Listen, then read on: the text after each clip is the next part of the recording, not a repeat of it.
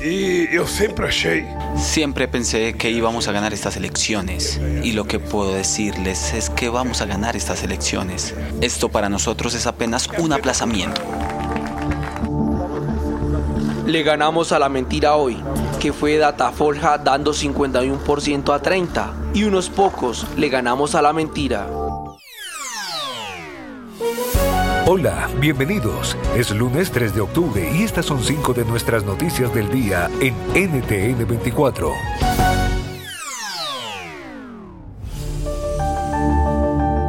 Escuchaban a Lula da Silva y Jair Bolsonaro, los candidatos que lograron pasar a segunda vuelta en Brasil.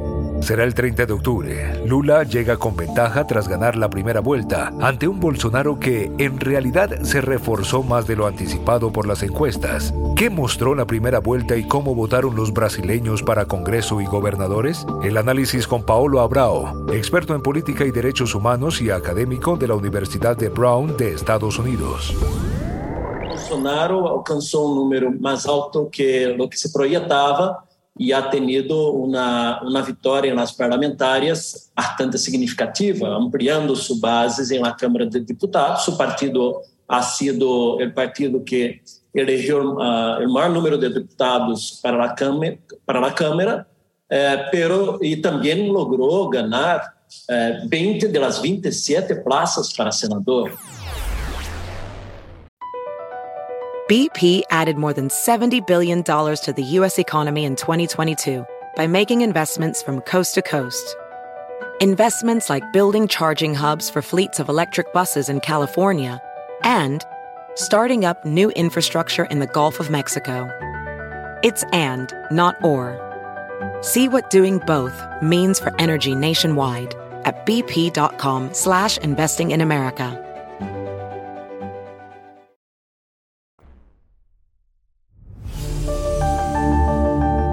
Anthony Blinken estuvo hoy en Colombia, el primero de tres países latinoamericanos en los que el secretario de Estado estadounidense visitará como parte de la gira por la región. Chile y Perú son los otros dos. ¿Qué esperar de su viaje? Se lo preguntamos a Santiago Cantón, director del programa Estado de Derecho, Diálogo Interamericano.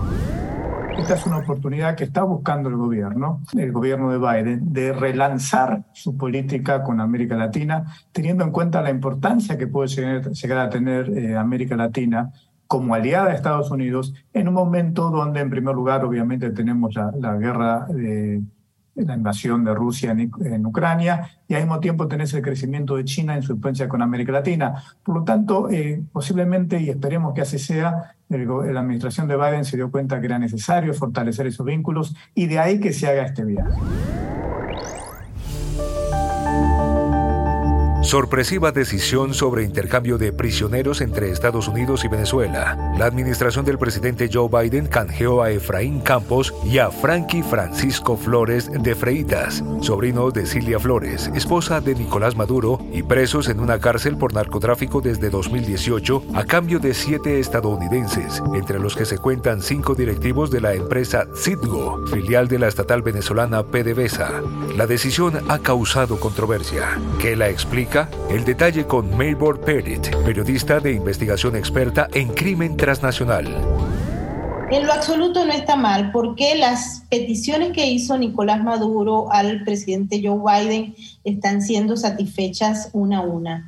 Muchos se habían planteado que era imposible, lo que significa que la justicia en el caso de los dos narcotraficantes, sobrinos de Nicolás Maduro y Silvia Flores, operó. ¿Por qué se da la liberación? Esto es importante destacarlo. Y es el hecho de que tanto los Estados Unidos como Venezuela firmó un acuerdo que le permite intercambiar a rehenes que supuestamente son eh, arrestados de manera injusta por este tipo de regímenes por presos.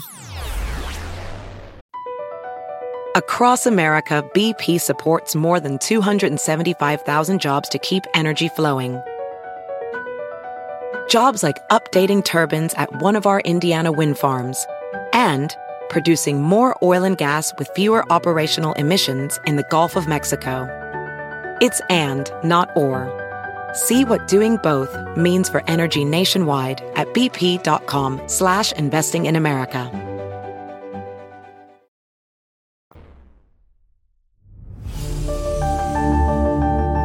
Tras el paso del huracán Ian por Florida y Carolina del Sur, las autoridades continúan en las tareas de evaluación de daños y el registro de víctimas. En las últimas horas se conoció que la cifra de fallecidos a causa del fenómeno es de 87, 83 de ellos en Florida. Los damnificados se cuentan por miles. La localidad de Myers Beach ha pasado de ser un paraíso a ser un escenario de destrucción. Hablamos con Daniel Yargués, portavoz nacional de FEMA. Nuestras labores de búsqueda y rescate continúan. Estamos trabajando muy de cerca con las autoridades locales, estatales o otros equipos de búsqueda y rescate federales como la Guardia Costera de Estados Unidos. Y si salvar vida, permanecer vida, apoyar a las autoridades es nuestra prioridad, pero también ayudar a las personas que ya estén listas a la recuperación a iniciar ese proceso de recuperación. También la situación es grave en Puerto Rico tras el paso del huracán Fiona hace unas semanas. Hoy el presidente Joe Biden llegó a la isla. Vinimos aquí en persona para demostrarles que estamos con ustedes, que todo Estados Unidos está con ustedes mientras reciben todo para reconstruirse. Y al cierre, el Nobel de Medicina de este año galardona el trabajo de un experto en genética evolutiva. La Academia Sueca destacó sus investigaciones en la secuenciación del genoma de los neandertales y la creación de la paleogenómica. ¿Por qué es relevante el aporte de Svante Paavo? Nos lo cuenta Nuño Domínguez, periodista especializado en ciencia y salud del diario El País. Bueno, es, es muy relevante porque ha cambiado mucho de lo que pensábamos sobre nuestros orígenes.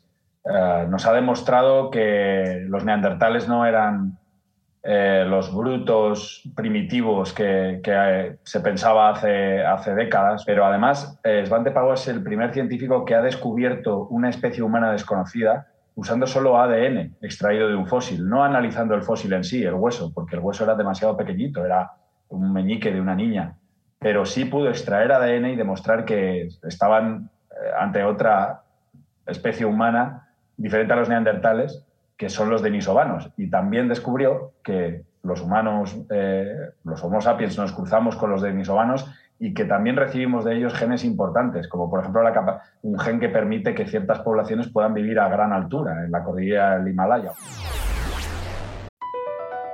Across America, BP supports more than 275,000 jobs to keep energy flowing. Jobs like building grid scale solar energy in Ohio and producing gas with fewer operational emissions in Texas. It's and, not or.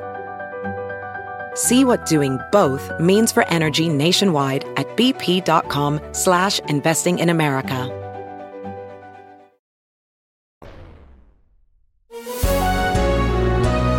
Te gustó este podcast, puedes buscar más de nuestro contenido en nuestra página web www.ntn24.com.